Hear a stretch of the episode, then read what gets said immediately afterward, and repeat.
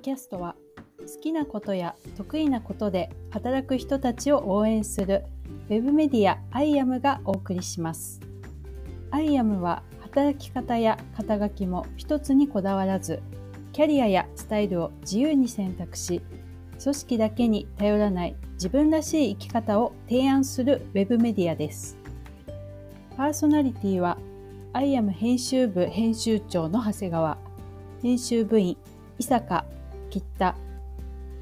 それぞれ世代の異なる女性3人がそれぞれの新しい働き方を模索しながらワンテーマで自由にゆるーく雑談トークします。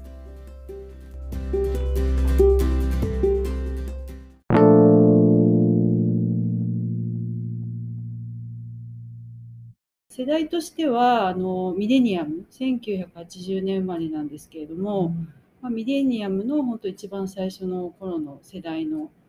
に生まれて、うん。で大学を卒業して、えっとその時の、まあ、就職状況は割とあの氷河期の、まあ、終わりぐらいだったと思います。でもともとあの出版社に行きたい、まあ、編集者を一応志していてあそうなの？出版社は受けて、まあ、もちろん出版以外のところも受けてはいるんですけど、まあ、内定はゼロ だったんですよね。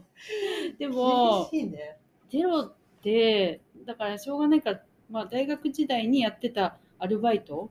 あのその保険会社のコールセンターのアルバイトをずっとしていてでそこでアルバイトを、まあ、結局継続するような形。でフラフラしていた時期があって。うんで、まあ、ずっとだからこう第二新卒の枠で就職活動を続けていて編集じゃなくてもいいからうんとりあえずその滑り込もうとしてうん営業で募集していたところに入ったんですね一番最初。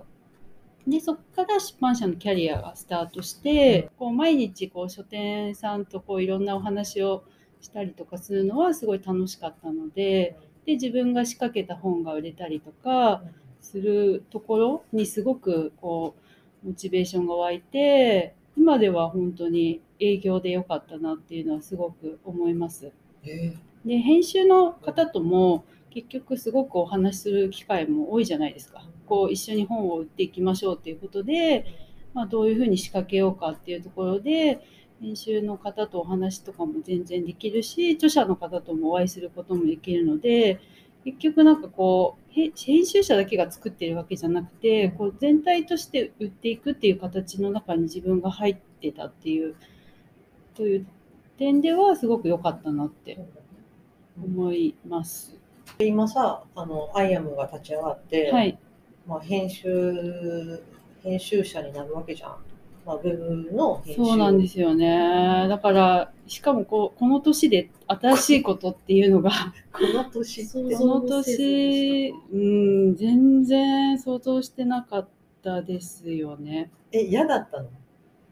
いや、嫌っていうか、うすごい苦しい作業なんだなっていうのがすごく感じたこと。結局、なんか、やっぱり自分がこう培ってきたもの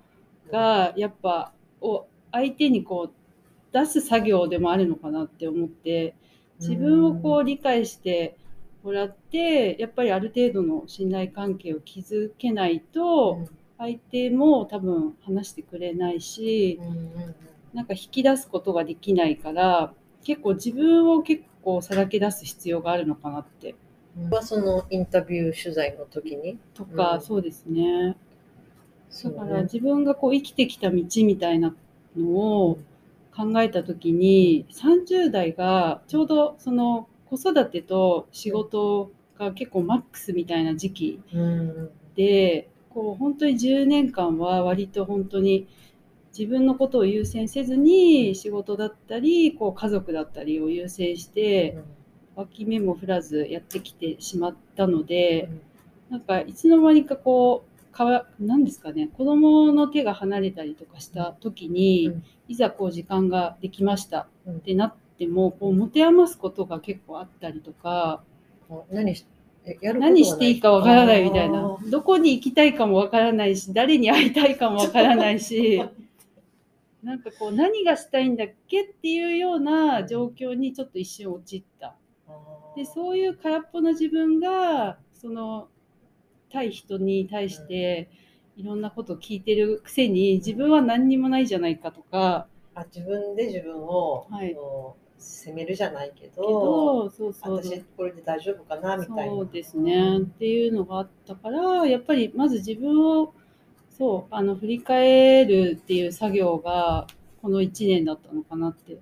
そういろんな人の話を吸収しつつ、なんか自分も振りのことも振り返る。うんで自分がこの先どうしたいのかを本当に真剣に考える必要があるなって思ったのが本当に今回「アイアムを携われて一番良かったこと。うん。だから苦しいけどでも自分にとっては必要なことだったなっていうふうに思ったのがここ数ヶ月でした。だけどその特に女性はさ、うんうん。やってる人も多いじゃん、はいワンママって。でもみんなすっごい必死で、本当に一日の間にあれしてこれしてっていうので何年間かが過ぎていく人が多いから、その伊坂さんみたいにパッとちょっと一瞬燃え尽き症候群みたいにさ、思ってる人が本当多いかもね。そうですね。なんか誰からも求められてないみたいに思っちゃう人とかうん。いるみたいですね。やっぱお子さんがうん。中学生ぐらいになると、うん。どうしても今までねお母さんお母さんだった子供が一瞬パッと手に手から離れちゃう感じうん。がすごくこうね寂しかったりとかっていう。で私って今まで何のために頑張ってきたんだろうみたいなことに陥る人はすごく多いのかなって思いますね。じゃあなんかその手が離れて、あやっとこれで私の人生っていうのにはすぐにはなれないんだ。なんか意外と慣れなくてうん。なんかもし自分がうん。の自分のやりたいこともやりながら、家事と仕事みたいな風にやっていればできたのかもしれないんですけどなんかそこは一旦もうちょっとこうシャットアウトしちゃってるっていうかシャットダウンしちゃってるところで。そうしちゃってたので、はい、でもなんかちょっと話変わるんですけど、さっきその長谷川さんの世代は、その子供とかその結婚によってキャリアを諦めてしまう世代がなんじゃないかって言ってたんですけど、多分こうミレニアム以降は割となんかこう結婚も仕事もあの子育ても多分全部手に入れられるうん。世代になってきたと思うんですね。でもなんかまだ私の世代は、まあ、育休とかは全然取れましたけど、あの取ることによって非常に申し訳ないなと思ったりとか、うん。あの制度は揃いつつもまだこう根付いてないような時だったりとかしたので、なんかこうどっかで罪悪感を感じながらとか2人目はまだ無理かなとか思いながらちょっとこう様子見でやってる世代かなっていうふうに思いましたね。ね。はい。まあ今でこそね、まあ、みんなが取り始めたから、まあ、順番みたいなのはなんとなくあるかもしれないけど、うん。はい。そうね。うん。でも本当はね全然その子供が生まれて普通に復帰できるっていうのはこうこれからのねその、まあ、じ人口の数のこととか考えたら絶対そこはさ普通に戻って、うんうん両方子育ても仕事もできる